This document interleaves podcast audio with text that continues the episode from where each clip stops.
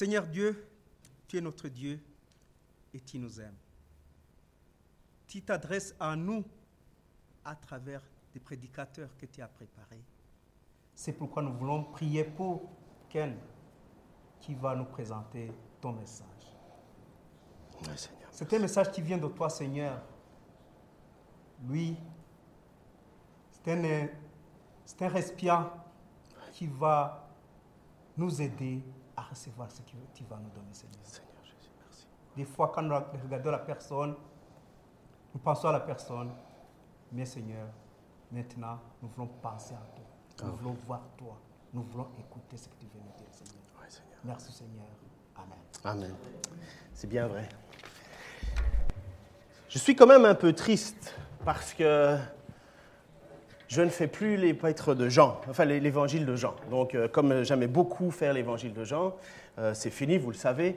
Je n'ai pas fait les deux derniers versets qui disaient euh, Jésus a encore accompli beaucoup de choses, et si, si on fallait le raconter, la terre entière ne contiendrait pas tous ces livres.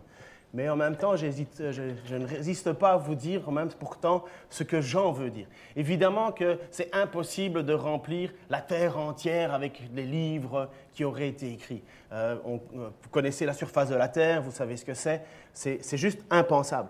C'est juste que quand Jean parle de la parole et qu'il dit que tout, Jésus a encore accompli plein de choses, il a en même temps cette idée que Jésus est Dieu et que toutes les choses que Dieu a faites, s'il fallait les écrire, là, il n'y aurait pas assez de place. Euh, voilà pourquoi euh, on pourrait prendre un peu euh, le, le texte au mot en disant oui, mais finalement, c'est une exagération. Mais si Jésus est Dieu, alors là, la terre n'a pas assez de place pour contenir tous les livres qu'on pourrait parler sur ce que Jésus a fait. Première lettre de l'apôtre Jean. La première lettre de l'apôtre Jean, peu de temps après qu'il écrit son évangile, en fait, euh, euh, déjà, il fallait qu'il écrive des lettres en disant Oh là là, j'ai l'impression que vous n'avez pas bien compris. Quand il écrit cette lettre, on pense que l'apôtre Jean se trouve maintenant sur, à Éphèse, donc la ville d'Éphèse. Donc, je vous ai expliqué que Jean a été martyr, qu'il a été, euh, a été ébouillanté dans un bain d'huile. Après ça, on l'a envoyé sur une île à Patmos.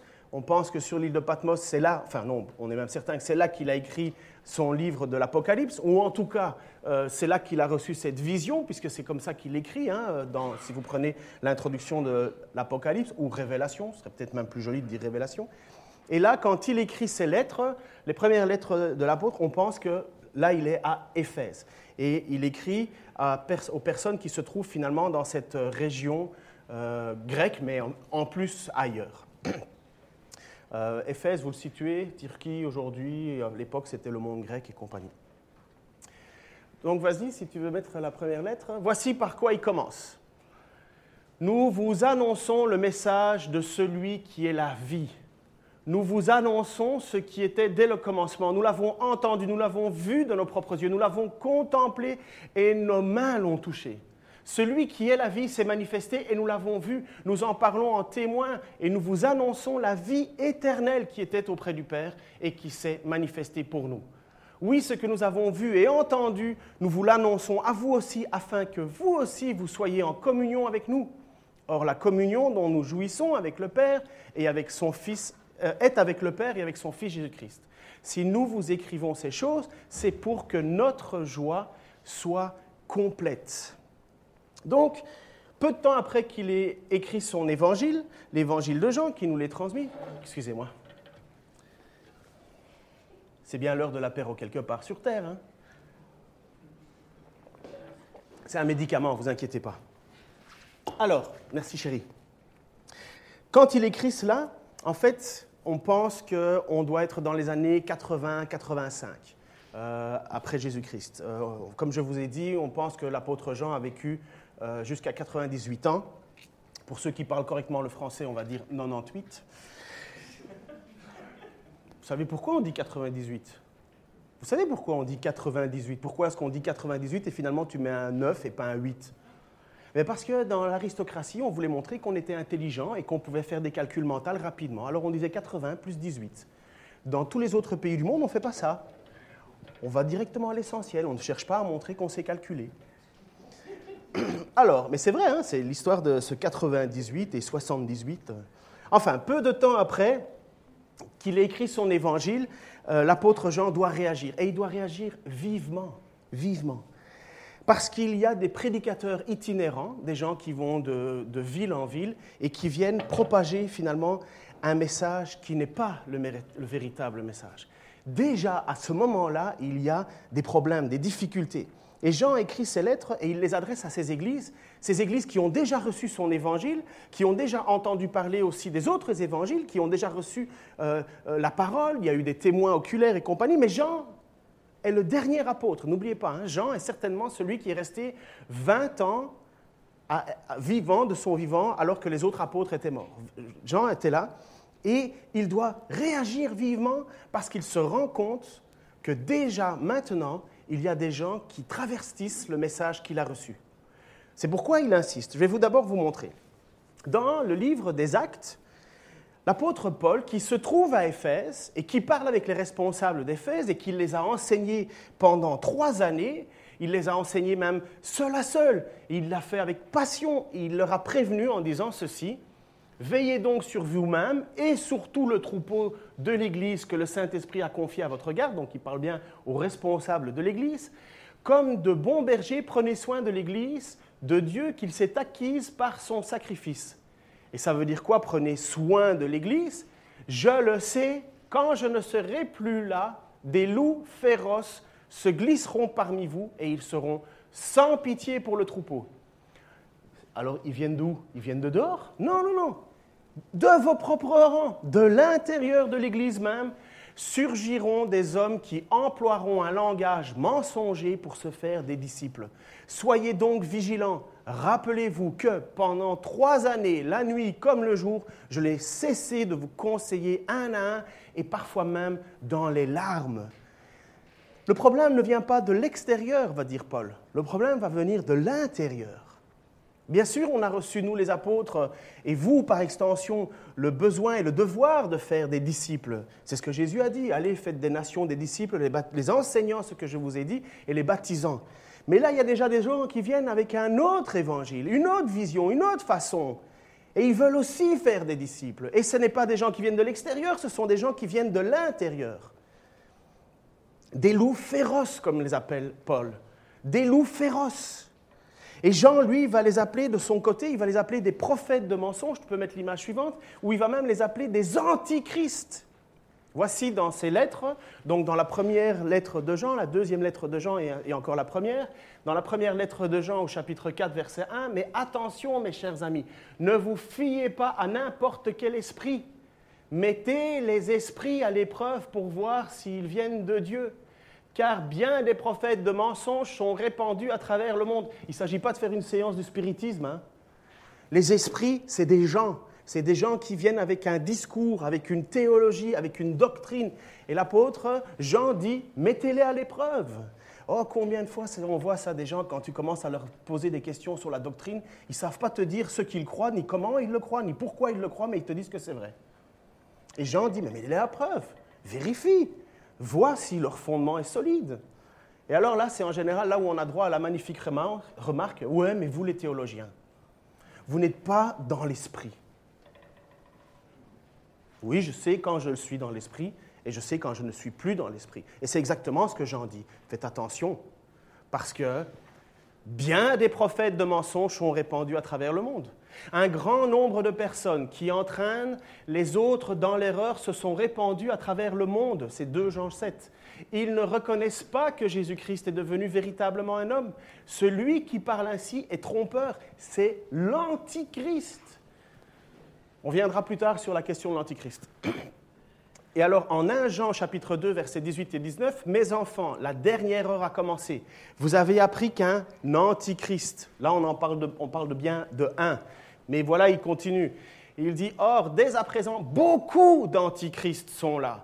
Voilà pourquoi nous savons que nous sommes entrés dans les dernières heures. Ces adversaires du Christ sont sortis de chez nous, mais en réalité, ils n'étaient pas des nôtres. Encore une fois, qu'est-ce qu'il dit? Ils viennent de chez nous.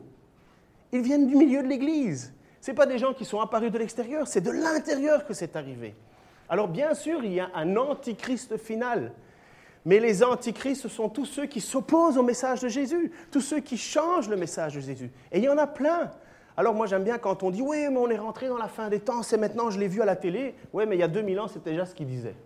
Et il n'y avait pas besoin de la télé pour le savoir. Ça avait déjà commencé. Parce qu'on est déjà dans la fin des temps.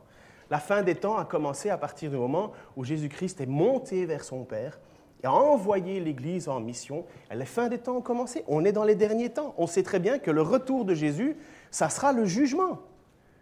Et dans ce temps qui nous reste, c'est l'Église qui fait son œuvre, c'est l'Église qui fait sa mission, et il y a des gens qui s'opposent de l'intérieur au message. Ils sont donc anti-Christ. Vous allez parfois avoir des versions bibliques qui vont dire anté-Christ. Anté-Christ, une erreur. Anté, ça veut dire avant. Qui peut être avant Christ? Est-ce qu'il y existait quelque chose avant Christ? Ce n'est pas possible, c'est anti-Christ. Anté veut dire antérieur, ça voudrait dire que puisque Jésus-Christ est Dieu, au commencement était la parole, la parole était avec Dieu, la parole était Dieu, mais il y a des gens qui disent, ah oui, mais c'est des antéchrist, donc ce, serait quelqu'un qui serait né avant Christ. Ben non, ça n'existe pas, puisque c'est Dieu au commencement, il n'y a rien d'autre. Au commencement était la parole, cette parole c'est Jésus. Par contre, ceux qui pensent que ce sont des antéchrists qui viendront avant que Jésus revienne, oui, c'est pas quelque part mauvais, mais ce n'est pas des Christ alors. ce sont des antichrists. Et c'est maintenant, et c'est certainement pour ça, que Jean est obligé d'écrire ces lettres. Cet homme a marché à côté de Jésus. Il était présent. Il a vécu une intimité que les autres apôtres n'ont pas vécue. On l'a vu à travers tout l'évangile de Jean. Il était à côté de lui. Donc, qui d'autre que lui dans les 20 dernières années, et bien sûr l'apôtre Paul hein, qui fait son ministère, qui d'autre que Jean peut dire, mais là, ils sont en train de donner un faux évangile, ils sont en train de se tromper, ils sont en train de dire l'inverse de ce que moi j'ai entendu. Et il y a deux courants, deux grands courants qui existent à ce moment-là. Il a faim. Nous aussi, on a faim. Il y a deux grands mouvements. Alors, j'espère pas vous perdre, mais voici un petit peu ce qui existait à l'époque. Euh, ça va, je ne vous ai pas trop perdu jusqu'à présent? À vos sourires qui vont jusque derrière vos oreilles, là, je sens que vous n'avez pas bu assez de café. Pour les gnostiques, un gnostique, c'est quoi? Parce qu'il y avait un mouvement qu'on appelait le gnosticisme et un autre mouvement qu'on appelait le docétisme c'était des courants. on a mis des noms dessus, mais les gens ne disaient pas Salut, je m'appelle Gnostique. Non, c'est, on a défini que c'était comme ça que les gens se, se, voyaient. Comme aujourd'hui, on va dire c'est des gens de droite, c'est des gens de gauche. Euh, bref, on a donné une définition. Les gnostiques à l'époque, ce sont des gens, et qui a donné une philosophie bien sûr, mais qui pensaient qu'il y avait un combat entre la chair et l'esprit. Pour eux, un Dieu pas bon, mauvais, aurait créé la chair. Et un Dieu bon, parfait, tenterait de nous libérer de notre chair par un message qu'il veut nous transmettre. Donc pour eux, la chair, c'était quelque chose de mauvais, créé, par un Dieu mauvais, et finalement où le Dieu bon, le Dieu créateur, l'ultime, devait nous libérer de notre corps.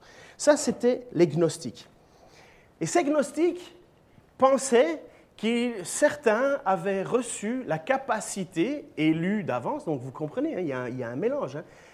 Il y avait des élus qui allaient entendre ce message d'illumination spirituelle et allaient les délivrer de l'intérieur de leur corps, prisonniers dans un corps mauvais. Alors, ça partait dans tous les sens, ces gnostiques-là. Ces gnostiques-là, la plupart du temps, ce qu'ils disaient aussi, c'est Ah, ben, puisque de toute façon le corps est mauvais et l'esprit est bon, je fais ce que je veux avec mon corps.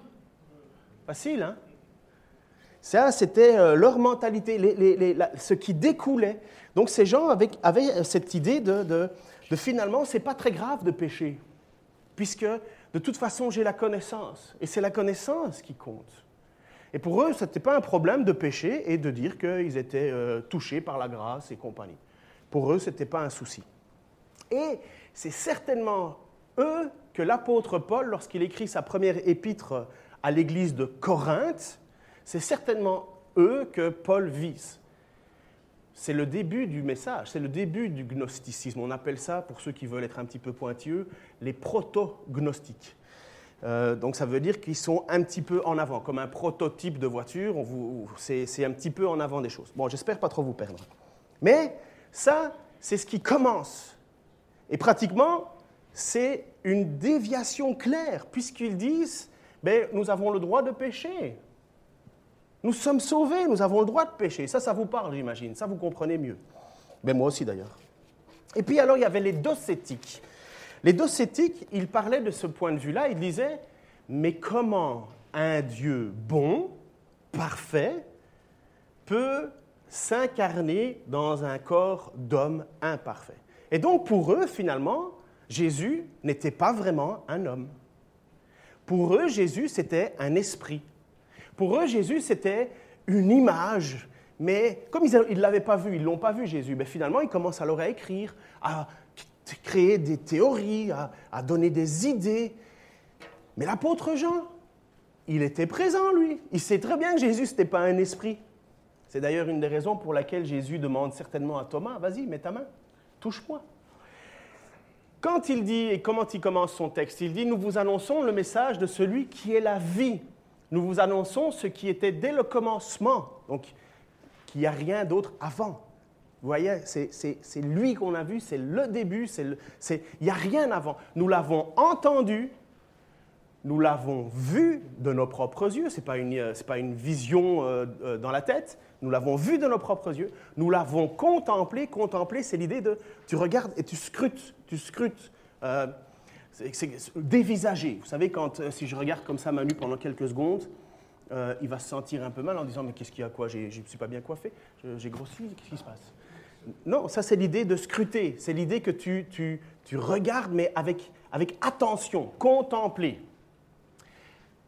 Et nos mains l'ont touché. Donc qu'est-ce qu'il était en train d'écrire? Première phrase, quasi, il dit Vous, euh, les docétiques, vous qui croyez que Jésus est juste un esprit, ben, vous vous trompez clairement. Parce que moi, Jésus, je l'ai vu, je l'ai entendu, je l'ai scruté et je l'ai touché. Boum. Celui qui est la vie s'est manifesté, nous l'avons, et il réinsiste, c'est une manière de faire à l'époque, pour bien insister le point, nous l'avons vu, nous en parlons en témoin, et nous vous annonçons la vérité, la vie éternelle qui était auprès du Père et qui s'est manifestée pour nous. Voilà comment l'apôtre Jean commence ses lettres. Alors pour, pour, nous qui lisons ça comme ça, un petit peu de passage, euh, on dit oui, amen, amen, amen. Mais s'il l'écrit, c'est qu'il y a une raison. Il hein. ne faut jamais oublier que quand les gens écrivent quelque chose, il y a un but. Et surtout des lettres avec une portée puissante.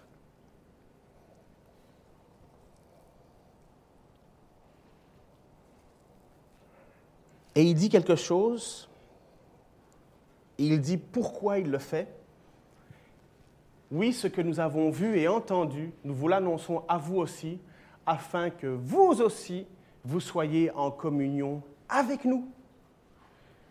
Or, la communion dont nous jouissons est avec le Père et avec son Fils Jésus-Christ. Si nous vous écrivons ces choses, c'est pour que notre joie soit complète. Il va clairement dire ici, à partir de ce moment-là, ou bien vous croyez ce que je déclare, et on est en communion, et si on est en communion entre nous, on est en communion avec Dieu et on est en communion avec Jésus-Christ. Sous-entendu, l'inverse, si vous ne le croyez pas, nous ne sommes pas en communion. Vous n'êtes pas en communion avec Dieu et vous n'êtes pas en communion avec Jésus. C'est pas rien écrire ça. Évidemment, nous, quand on est du bon côté de la barrière, ben c'est bon, c'est génial. On se dit, mais, mais, mais, mais, mais, l'apôtre Jean, il est, comme, il est comme nous. Nous sommes en communion avec Jésus. Sauf qu'il y a un magnifique espoir, c'est que L'apôtre Jean, il l'a vu Jésus, il l'a touché, il l'a entendu, il l'a contemplé et il dit, si vous croyez ce que je vous annonce, on a la même communion. Moi, je l'ai vu, Jean. Euh, moi, je l'ai vu, Jésus, dirait Jean. Moi, je l'ai vu. Moi, je l'ai touché. Moi, j'ai contemplé tout ça. Je peux vous dire que c'est vrai. Et si vous croyez ce que je vous dis, on a la même communion. On est au même niveau. On a la même relation entre Dieu et vous que moi et Dieu, que vous et Jésus, ou que moi et Jésus, on a la même communion. Mais en même temps, l'apôtre Jean va dire, je suis dans la joie. Mon but en tant qu'apôtre, c'est de vous annoncer ce que j'ai fait, puisque c'est le message que Jésus a dit, allez faites des nations disciples. Et il ne dit pas pour que votre joie soit complète. Il dit bien pour que notre joie soit complète. Et là, il introduit l'idée clairement que quand on est chrétien, on le fait savoir aux autres. Et le but, ce n'est pas de se faire un palmarès de personnes qui me suivent.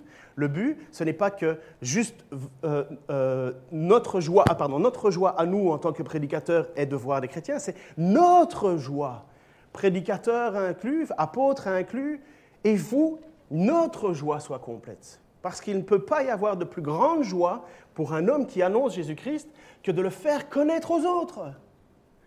Ce n'est pas c'est incarné pour, pour, Jean qui a vu, qui a entendu et qui sait quel est le, le, prix de, cette, de, cette, de, cette, foi qui est la vie éternelle. Il dit, mais ma joie est complète, notre joie est complète lorsque vous croyez cela. C'est ce que dit le psaume 16. Tu me fais connaître les sentiers de la vie, il y a d'abondantes joies dans ta présence, un bonheur éternel à ta droite. C'est ça cette idée que si tu fais connaître à quelqu'un d'autre qui est Jésus, qui est Dieu, mais il y a une joie. Qui a déjà vécu ça personnellement? Juste le fait, même si vous avez peur d'évangéliser, que vous considérez que vous n'êtes pas à la hauteur parce que vous ne savez pas que le message essentiel de l'évangile, c'est que Jésus, c'est que Dieu était fâché contre vous, il a donné Jésus-Christ, il est mort pour vos péchés et grâce à lui et grâce à son sacrifice, vous êtes sauvés et vous allez dans sa présence maintenant parce que vous voulez vivre dans une sainteté avec lui. Ce qui est compliqué à dire, je peux comprendre. Mais quand vous avez quelqu'un qui vous écoute, qui, qui entend l'évangile, qui commence à, à découvrir, est-ce que vous n'êtes pas heureux? Si. Mais oui, mais oui, parce que parce qu'on sait qu'il n'y a rien de plus pur, de plus puissant, de plus extraordinaire, de plus profond, de plus juste, de plus vrai, de plus utile, de plus sanctifiant que de savoir que quelqu'un s'approche de la vérité. N'est-ce pas? Oui. C'est le micro public. Eh bien, pour Jean, c'est la même chose. Pour Jean, c'est la même chose. Si du moins si du moins on croit ce que lui enseigne, ce que lui fait connaître. Parce que le problème, c'est qu'il y a bien des gens qui viennent avec un évangile qui n'est pas l'évangile. Et il est obligé, Jean, dans sa lettre, après avoir écrit ce magnifique évangile de Jean, qui nous fait découvrir que Dieu est amour, que Jésus-Christ est lumière, que Jésus-Christ est le pain, qu'il est le bon berger, qu'il est la porte. Il est obligé d'écrire ceci. Voici le message que nous avons entendu de Jésus-Christ. Donc, il n'y en a pas d'autres. Moi, Jean, je l'ai entendu. ok? Ce pas des gens qui ont fait des dissertations et qui ont cru supposer que, et on a commencé à mettre des textes ensemble. Non, il dit, moi, je l'ai entendu. Voici ce que j'ai entendu. Et que nous vous annonçons. Dieu est lumière et il n'y a aucune trace de ténèbres en lui. Alors là, ça fait la partie qui fait un peu mal. Si nous prétendons être en communion avec lui tout en vivant dans les ténèbres, nous sommes des menteurs. Et nous n'agissons pas comme la vérité l'exige de nous. Mais si nous vivons dans la lumière, tout comme Dieu lui-même est dans la lumière, alors nous sommes en communion les uns avec les autres. Parce que Jésus, son Fils, a versé son sang, nous sommes purifiés de tout péché. Si nous prétendons être coupables d'aucun péché, nous vivons dans l'illusion et la vérité n'habite pas en nous, sous-entendu, pas sauvé. Pour Jean, ça ne va pas à gauche, ça ne va pas à droite. Si nous prétendons être en communion avec lui et que nous marchons dans les ténèbres, nous sommes des menteurs. Boum. Mais, côté positif, si nous vivons dans la lumière, tout comme Dieu lui-même est dans la lumière, alors nous sommes en communion avec les uns les autres. Parce que Jésus, son Fils, a versé son, nom, son sang, pardon, et nous sommes purifiés de tout péché. Tous, tous. Il n'y en a pas un seul que Jésus ne purifie pas. Pour autant que nous marchions dans la lumière. Si nous prétendons n'être coupables d'aucun péché, nous vivons dans l'illusion et la vérité n'habite pas en nous. Qu'est-ce que ça veut dire marcher dans les ténèbres pour toi? Vous le savez, hein C'est pas compliqué. Marcher dans les ténèbres, c'est marcher dans l'inverse de la lumière. Marcher dans les ténèbres, c'est marcher dans ce que Jésus ne veut pas que tu vives. Marcher dans les ténèbres, c'est faire exactement le contraire ou même tordre le sens des choses pour justifier. La lumière, c'est Dieu lui-même. Il n'y a pas plus grande transparence, plus grande perfection que la lumière. La lumière, c'est Dieu lui-même. C'est la présence de Dieu. Dieu règne dans la lumière. Voici ce que dit 1 Timothée 6, 15 B à 16. Il est le bienheureux, l'unique souverain. Il est le roi des rois, le seigneur des seigneurs. Lui, seul, seul est immortel. Sa demeure est bâtie au sein de la lumière inaccessible à tous. Nul parmi les humains n'a la vue de ses yeux, aucun ne peut le voir, à lui soit à jamais l'honneur et la puissance. Amen. On parle bien de Dieu. Et quand Jésus vient, il est quoi Il est la Il est la lumière. C'est Dieu qui habite une inaccessible lumière, une perfection dans laquelle il ne peut pas y avoir de ténèbres. Impossible. Est-ce que vous croyez que Dieu peut tout faire? Dites-moi une chose que Dieu ne peut pas faire. Amen. Dieu ne peut pas pécher. Ah, ça, ça élargit un peu votre théologie de base. Hein? Ouais, Dieu peut tout. Non, il ne peut pas pécher. Dieu ne peut pas mentir. Dieu ne peut pas se contredire. Dieu ne fait jamais quelque chose de ténèbres. Il n'y a pas de ténèbres en lui. Il est lumière. Cette lumière vient au milieu de nous. C'est Jésus. Il nous transmet les vérités de Dieu il nous dit finalement, cette lumière inaccessible, eh bien, Dieu veut vous faire y accéder. Vous n'y arriverez pas à moins que vous suiviez mon enseignement. Si vous suivez mon enseignement, si vous avez foi dans mon sacrifice, eh bien voici ce qu'il dit. Et c'est le début de l'épître de l'évangile de Jean. Un homme parut, envoyé par Dieu, il s'appelait Jean, Jean le Baptiste. Il vint pour être un témoin de la lumière, afin que tous les hommes croient par lui. Il n'était pas lui-même la lumière, mais sa mission était d'être le témoin de la lumière. Celle-ci était la véritable lumière, celle, qui, en venant dans le monde, éclaire tout être humain. Celui qui est la parole est déjà dans le monde, puisque le monde a été créé par lui. Et pourtant, le monde ne l'a pas reconnu. Il est venu chez lui et les siens ne l'ont pas accueilli. Certains pourtant l'ont accueilli. Ils ont cru en lui. Et tout cela, il a accordé le privilège de devenir enfant de Dieu. Est-ce qu'on s'entend que Jésus, son objectif, c'est de nous faire marcher dans la lumière Est-ce qu'on s'entend que le but de Jésus lorsqu'il vient sur terre et lorsqu'il vient annoncer le message, c'est pour que nous puissions avoir accès à cette lumière inaccessible? Enfant de Dieu, c'est ça. Hein? Enfant de Dieu, c'est ça. C'est de voir et d'être, parce que tu l'as accueilli, cette parole, parce que tu as cru en lui, à tout cela, il a donné, accordé le privilège de devenir enfant de Dieu.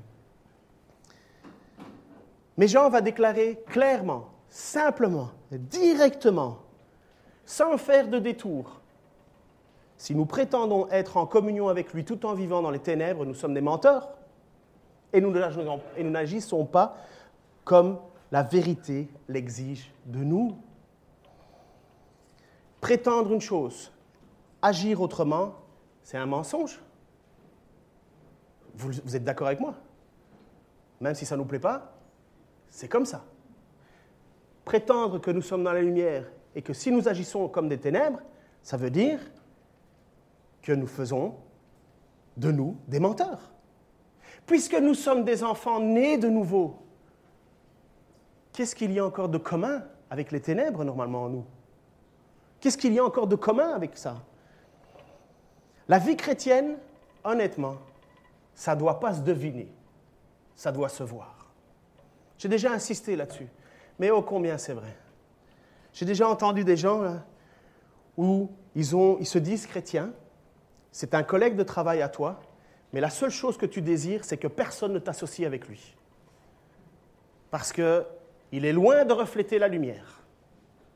Il est loin d'avoir une attitude ouverte. Il est loin d'être quelqu'un qui a une vie transparente. Au contraire. Ça peut arriver dans nos vies. Attention, hein, je vais quand même revenir sur euh, le côté magnifique de Jésus qui nous pardonne. Mais on doit partir de ce point-là puisque c'est exactement ce que Jean fait. il dit, on ne peut pas vivre d'une manière ou d'une autre.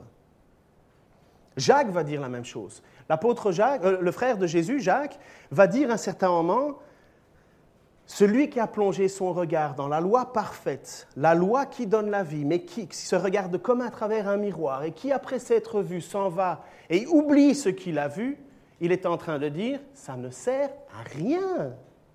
Mais sous-entendu, ça veut dire quoi? Ce n'est pas un message, ce n'est pas une idée qu'on croit, c'est une transformation de vie. Nous ne pouvons pas nous déclarer pécheurs puis après ça dire je mérite le ciel. Nous nous déclarons tous pécheurs en ayant besoin du salut de Jésus-Christ. Mais après ça, on doit dire, mon plus dur combat, ma plus grande lutte maintenant, c'est d'arrêter de pécher.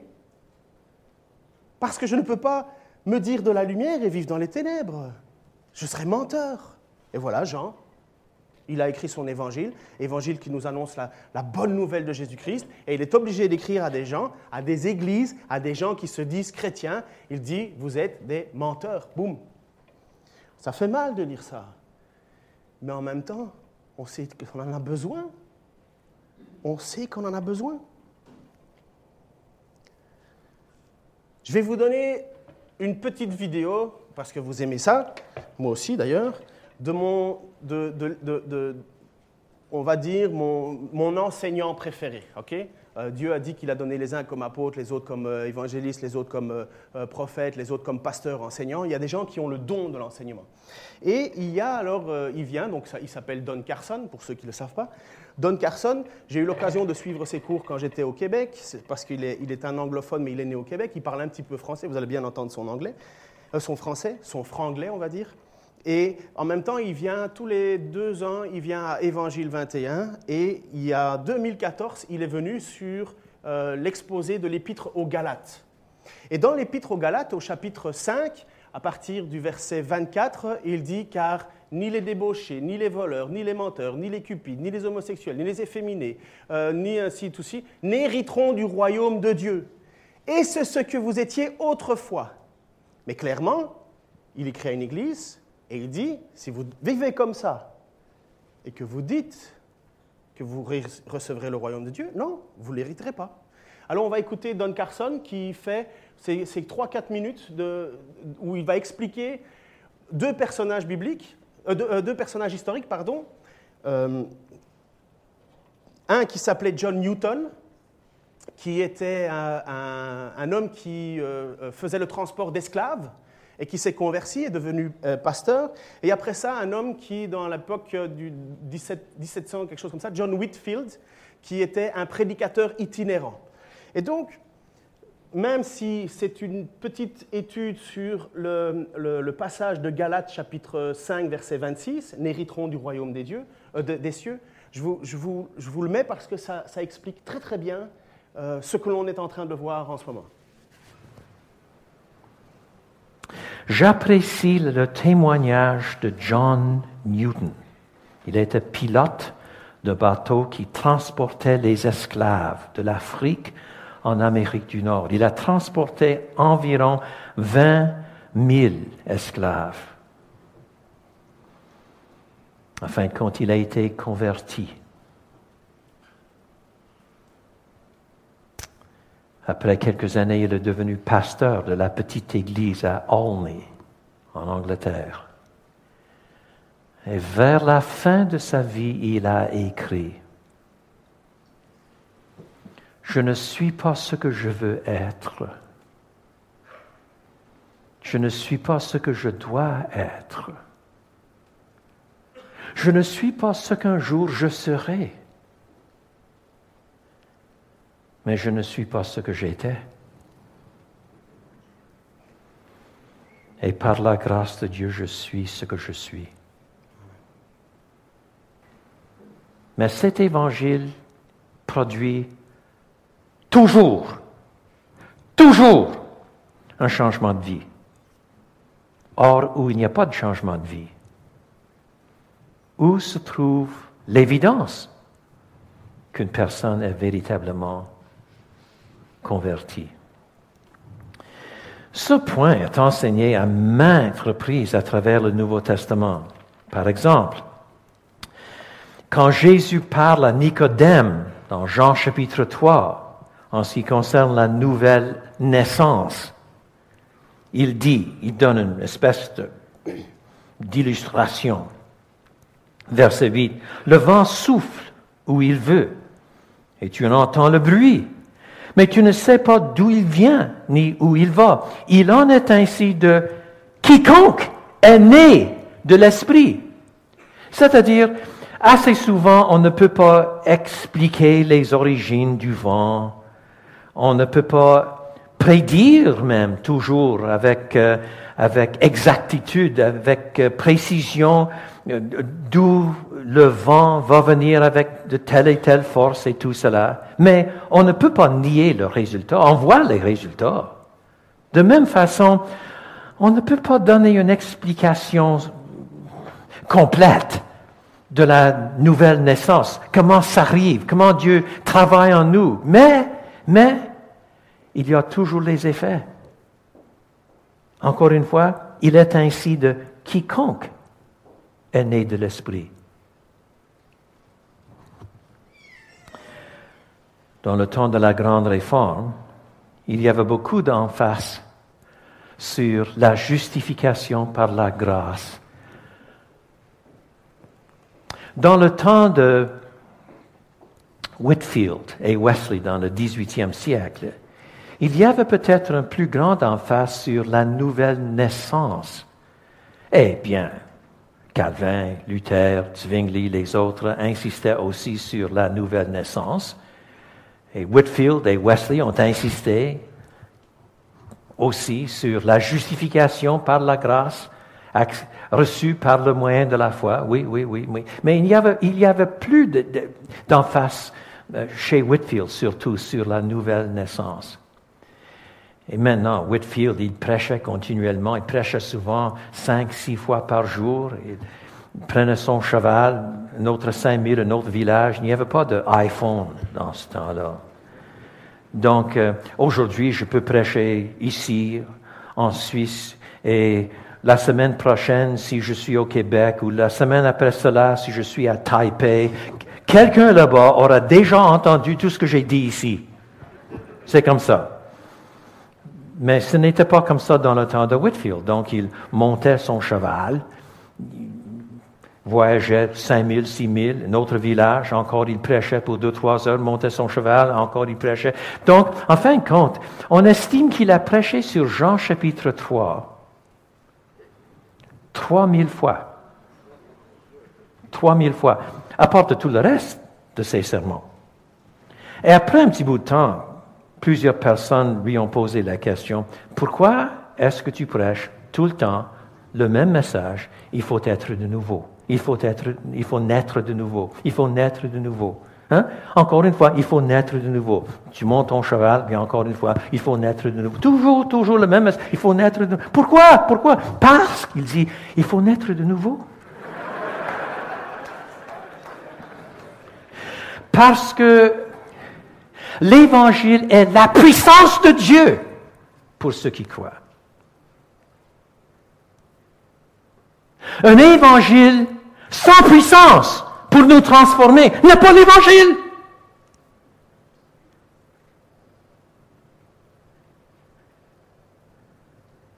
Et donc, l'épître aux Galates qui souligne à travers quatre chapitres que nous sommes justifiés par ce que Dieu a accompli sur la croix, insiste pareillement qu'il faut naître de nouveau, sans utiliser ces termes.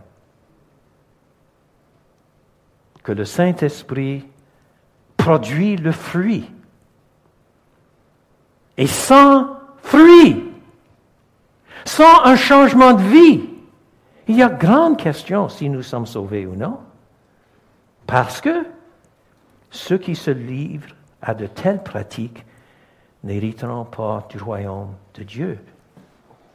Mais le fruit de l'esprit est amour, joie, patience et tous les autres. Merci Don.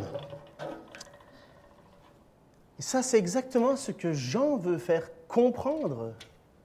S'il n'y a pas de vie transformée, il n'y a pas de salut. On pense que l'évangile, c'est juste un message que tu acceptes à un certain moment, tu dis oui, d'accord, c'est bien, et puis tu continues ta vie. Non. Non. Jean va dire, si nous disons que nous sommes de la lumière et que nous marchons encore dans les ténèbres, nous sommes menteurs. Chapitre, euh, verset 1, euh, verset 1, chapitre 1, enfin, verset 7, chapitre 1, pardon. Mais si nous vivons dans la lumière, tout comme, lui, tout comme Dieu lui-même est dans la lumière, alors nous sommes en communion les uns avec les autres. Et parce que Jésus, son Fils, a versé son sang, nous sommes purifiés de tout péché. Qui a déjà beaucoup voyagé dans sa vie ici? Qui a déjà au moins été dans deux pays différents, ou, et plus particulièrement dans des églises de pays différents? OK? Il y a un truc qui existe et qui est, mais vraiment, une grâce. C'est que quand tu arrives dans une église, tu sais que tu fais partie d'un peuple de racheté, un peuple de purifié, un peuple de choisi, un peuple qui reconnaît ses erreurs, qui reconnaît ses fautes, qui reconnaît ses manquements, mais qui sait que grâce au sang de Jésus, nous sommes purifiés. Ça veut dire qu'il n'y a personne qui se sent au-dessus des autres. Ça veut dire que tu es accueilli de la même manière que l'autre, puisque Dieu t'a accueilli, il t'a pardonné tes fautes. Et tu peux très bien, au bout d'un certain moment, te mettre à discuter avec quelqu'un et te dire, mais moi avant j'étais un, euh, euh, un chef de bande. Moi, avant, j'étais euh, un voleur. Moi, avant, j'étais un drogué. Ou moi, avant, j'étais un vendeur de drogue. Ou moi, avant, j'étais un proxénète. Ou moi, avant, moi, avant, moi, avant. Et l'Église, c'est ça. C'est un ensemble de gens qui avaient une vie avant. Et puis tu te retrouves au milieu de cet ensemble de gens qui avaient une vie avant. je peux vous le dire, qu'il y a bien des églises où j'ai eu l'occasion d'aller. Et si je me faisais accueillir et si je me sentais accueilli, avec d'autres frères et sœurs, parce que je savais que nous étions ensemble purifiés, il y en avait toujours l'un ou l'autre qui se croyait au-dessus du monde, qui te pointait chaque fois. Et que quand tu parlais avec l'Église, les gens, ils n'avaient presque pas envie de te le présenter. Si tu avais invité pour venir à l'église, ils t'auraient peut-être pas invité le jour où cette personne prêchait. Parce que c'est comme si cette personne avait compris ou imaginait qu'elle était au-dessus des autres, parce qu'elle était sans péché. Et voilà pourquoi Jean est obligé d'écrire, si nous prétendons n'être coupables d'aucun péché, nous vivons dans l'illusion et la vérité n'habite pas en nous.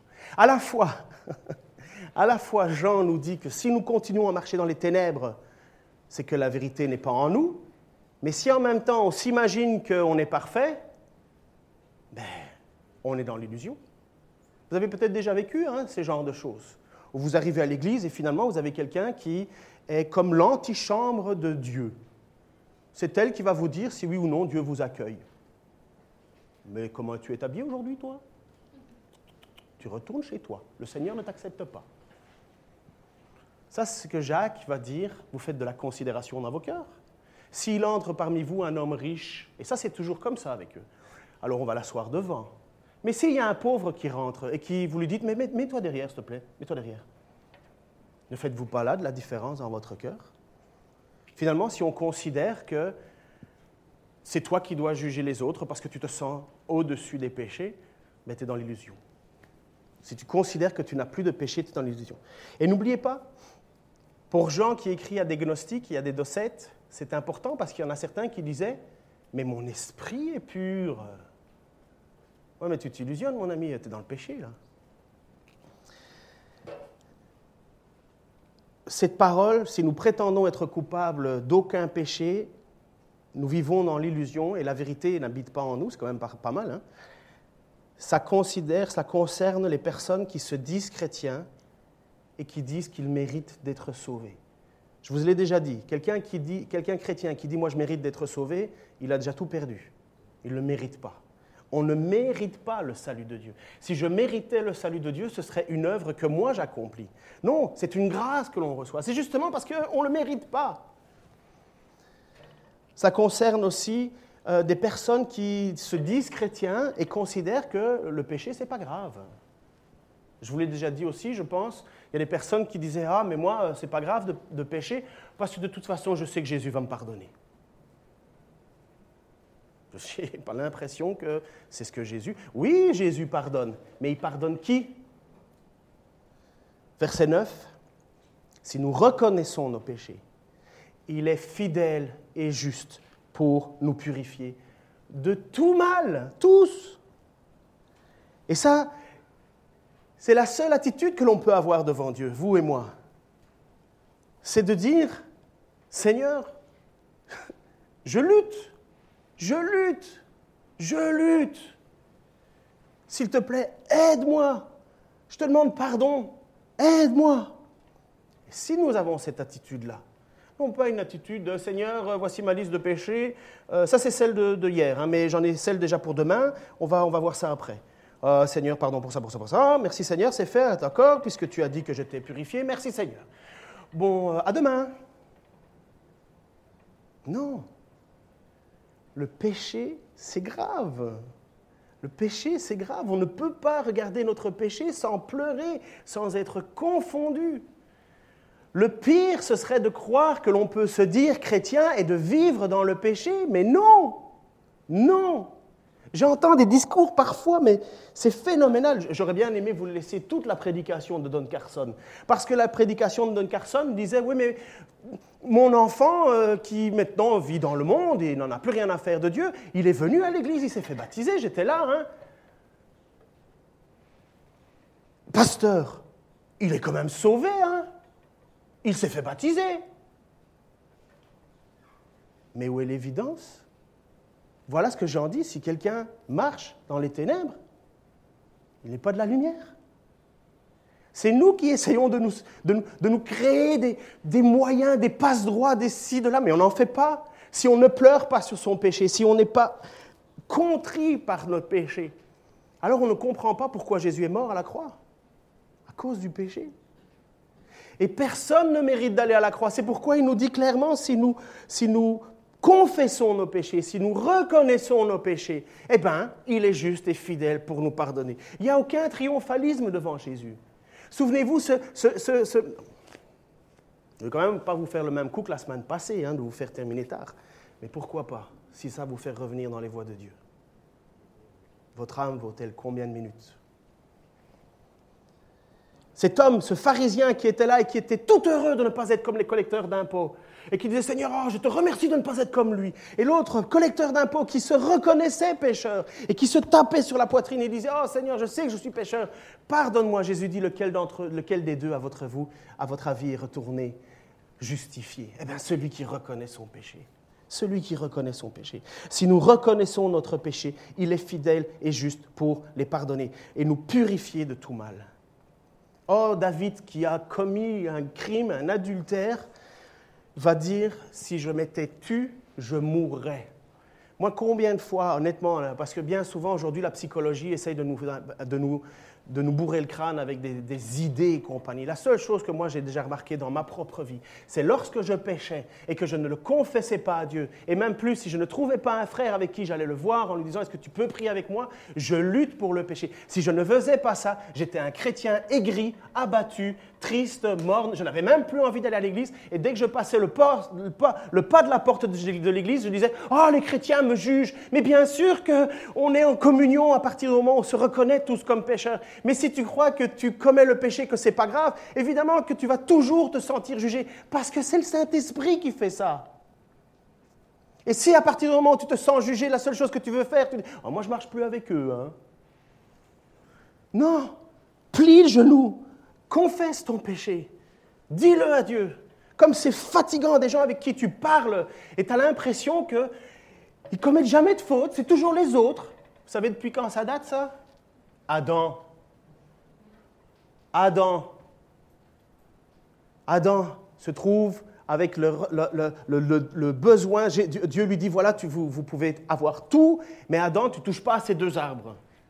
Après ça, Adam reçoit le mandat de, donner un nom aux animaux et compagnie, puis à un certain moment, il se sent seul, Adam. Et Dieu dit, non, mais il n'est pas bon que l'homme soit seul, c'est pourquoi je lui ferai une aide. Et il a une femme, cadeau de Dieu, tirée de sa côte. Et après ça, la femme est tentée. C'est pas comme si euh, Adam était occupé encore à travailler. Hein. Le texte nous dit que Adam était derrière sa femme. La femme est tentée et la femme prend euh, le, fruit défendu que Dieu a dit tu ne toucheras pas à ces deux arbres, la connaissance et la vie éternelle.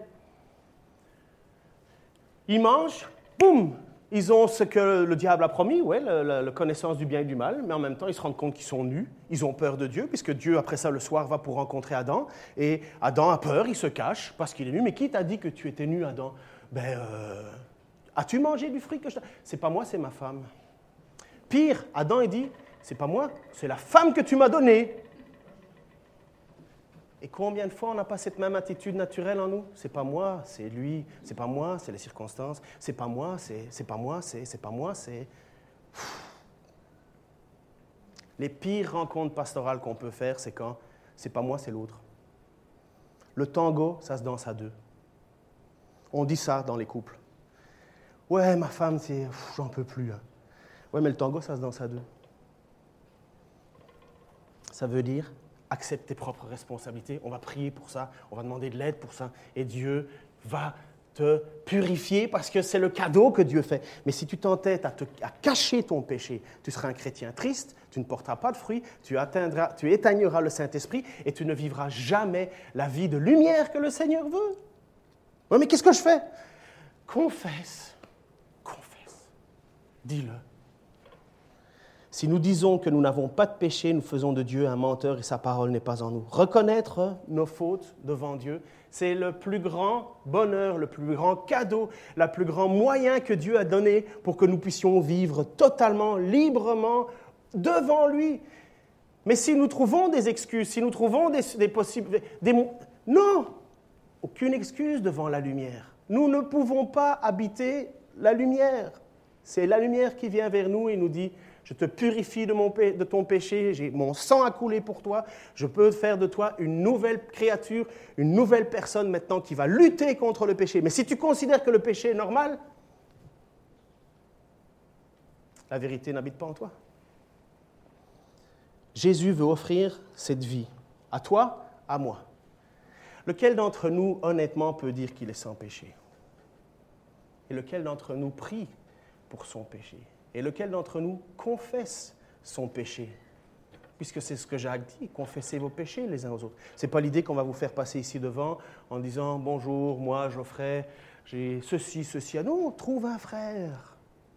Trouve quelqu'un avec qui tu vas parler. Quelqu'un de confiance, pas le genre de gars. Et tu sais ce qu'il m'a dit? Non. Quelqu'un qui est comme toi, qui plie le genou et qui confesse aussi son péché. Et on prie ensemble et on demande à Dieu son aide parce que Dieu va nous purifier.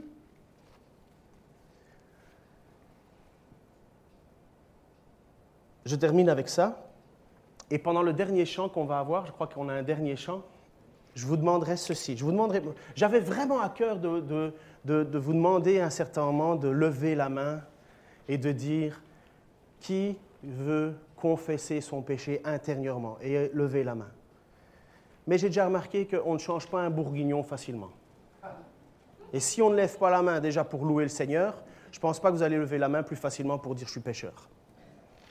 Alors je ne vous demanderai pas de faire ça, ok? Même si mon espoir, c'est qu'on change. Hein. Euh, mais pendant ce chant, pendant le chant qu'on va faire, confessez vos fautes d'un cœur gros, lourd, avec des larmes s'il faut. Mais dites à Dieu, je confesse cette faute-là. Et le Seigneur transformera nos vies. C'est, sa promesse. Il le dit. Si nous reconnaissons nos péchés, Jean qui était à côté de lui, si nous reconnaissons nos péchés, il est fidèle et juste pour les pardonner et nous purifier de tout mal. Alors Seigneur, on va te louer encore un chant, Seigneur, et en te remerciant. Oh Seigneur, combien de... La liste est longue, Seigneur, de choses que je sais qui devant toi ne te plaisent pas. Seigneur, si tu tenais compte de toutes mes fautes, qui pourrait tenir devant toi, Seigneur? Personne. C'est pourquoi je te les confesse encore et je vais encore te les confesser, je vais continuer à te les confesser. Je te demande encore, Seigneur, de me donner cet esprit qui devant toi ne se cache pas, mais reconnaît. Seigneur, bien entendu, c'est toujours difficile, c'est une lutte. C'est une lutte, le péché, c'est quelque chose qui s'accroche si facilement à nous. Les hommes qui se mettent le soir à regarder sur Internet des choses qu'ils n'ont pas le droit de regarder et qui, et qui considèrent que le cacher va les sauver. Non, Seigneur, toi tu le vois, toi tu es là. Seigneur, il n'y a rien que tu ne vois pas. Et Seigneur, merci parce que tu nous le dis, et tu nous le rappelles, et tu me le rappelles, et tu nous le rappelles encore, Seigneur, que la seule solution que nous avons pour nous qui disons que nous faisons partie de toi, c'est confesser, confesser, confesser nos fautes. Seigneur, merci en même temps parce que ce n'est jamais sur nos mérites que tu nous sauves. Ce n'est pas parce qu'on confesse plus que les autres que nous sommes sauvés, mais parce que toi, tu es mort à la croix pour nos péchés. Seigneur, continue à transformer nos cœurs, notre esprit, pour que nous puissions vivre dans cette lumière que tu nous donnes et dont nous avons tant et tant et tant besoin, Seigneur Jésus. Amen.